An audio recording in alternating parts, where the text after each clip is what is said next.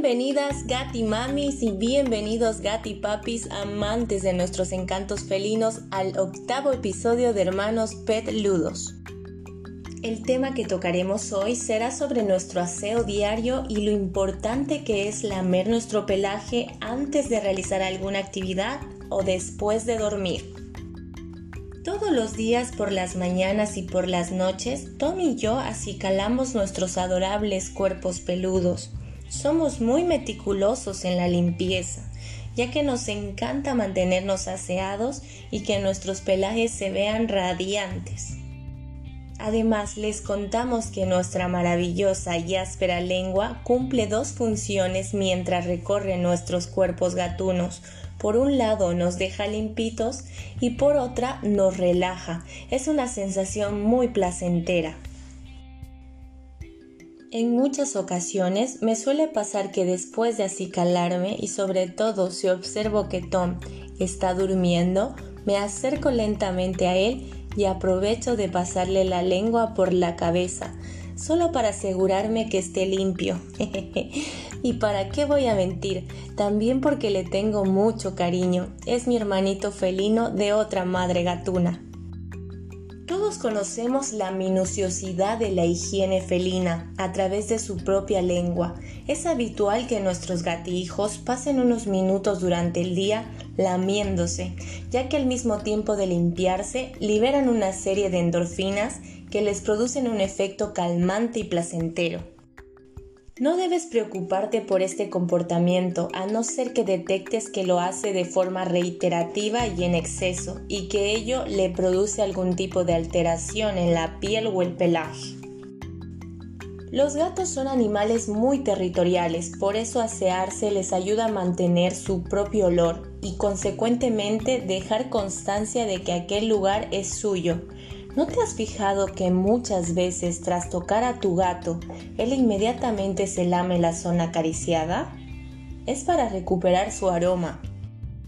Su naturaleza hace que pasen parte del día lamiéndose, pero tú como propietario también debes ayudar a mantener el aseo y garantizar su salud y bienestar. Además que si esto sucede, fortalecerás el vínculo con tu pequeño peludo. Para estos cuidados solo necesitas delicadeza, paciencia y tomar nota de los siguientes tips. Bañar a tu gatito. Son muy pocos los gatos que se sienten atraídos por el agua, pero el baño sigue siendo una parte importante de la rutina de aseo e higiene, por lo que es buena idea familiarizar a tu gatijo con el baño desde una edad temprana. Es importante usar un champú para gatos en el que el pH sea adecuado para la piel y el pelo del gato. No usar nunca un champú humano, ya que puede ser tóxico para ellos.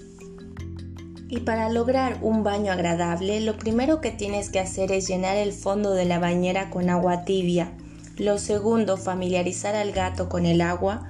Poco a poco, recuerda que debe ser amable pero firme. Lo tercero, lavar el pelaje suavemente. Como cuarto punto, tranquilizarlo con palabras agradables y caricias. Y finalmente, envolverlo al gatito en una toalla limpia y calentita, lo más aconsejable es dejar que su pelaje seque de forma natural. Y para ayudarles puedes colocar su manta cerca alguna ventana que tengas donde entren los rayos del sol y si prefieres secar su pelaje por completo y en menos tiempo, también puedes ayudarte de un secador de pelo. Sin embargo, asegúrate de usarlo con cuidado, de que el aire no esté demasiado caliente y de que no esté demasiado cerca ya que no es agradable para nuestros peludos. Cepillar el pelaje de tu gatito. Comienza suavemente para que se acostumbre a que le cepillen o le peine. Pásale un cepillo en ambas direcciones para eliminar los pelos sueltos y deshacer los nudos que se hayan podido formar. En primavera y verano, cuando los gatos mudan el pelaje, se requiere un cepillado más regular y cuidadoso, podrías utilizar un guante de masaje de goma y luego pasar el cepillo para liberar el pelo suelto más fácilmente. Cortar las uñas de tu gatito.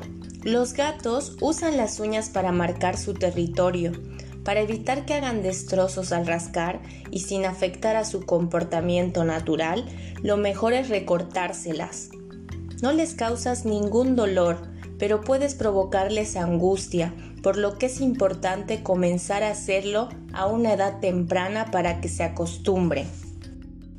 Siéntate en un lugar cómodo y coloca al gatito sobre tus piernas, sujetándole el cuerpo entre los muslos de una forma muy delicada. Si se agita durante el proceso, acaríciale la barriga para calmarlo.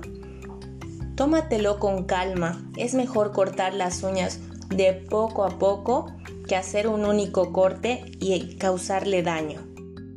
Los corta uñas de guillotina son la mejor opción, Corta solo la punta de las uñas sin acercarte a la parte carnosa de la base. Si cortas demasiado cerca de la base, puedes causarle daño al gatito y hacer que sangre. Si nunca lo has hecho, lo mejor, antes de comenzar a cortarle las uñas, conviene que lo hables con un veterinario y te explique qué parte de la uña puedes cortar sin causar dolor ni sangrado. Las uñas de los gatitos son un buen indicador de su salud. Unas uñas demasiado duras o demasiado blandas son signos de posible malnutrición o de infección bacteriana, por lo que si observas alguno de estos síntomas conviene consultar al veterinario. Limpiar la cara de tu gatito. Podemos comenzar limpiando los ojos. Al secretar lágrimas, pueden quedar restos debajo del ojo, las mismas que puedes limpiar con un apósito farmacéutico empapado en una solución ocular. Después continúa limpiando la nariz. La nariz de un gatito saludable siempre debe estar húmeda y limpia.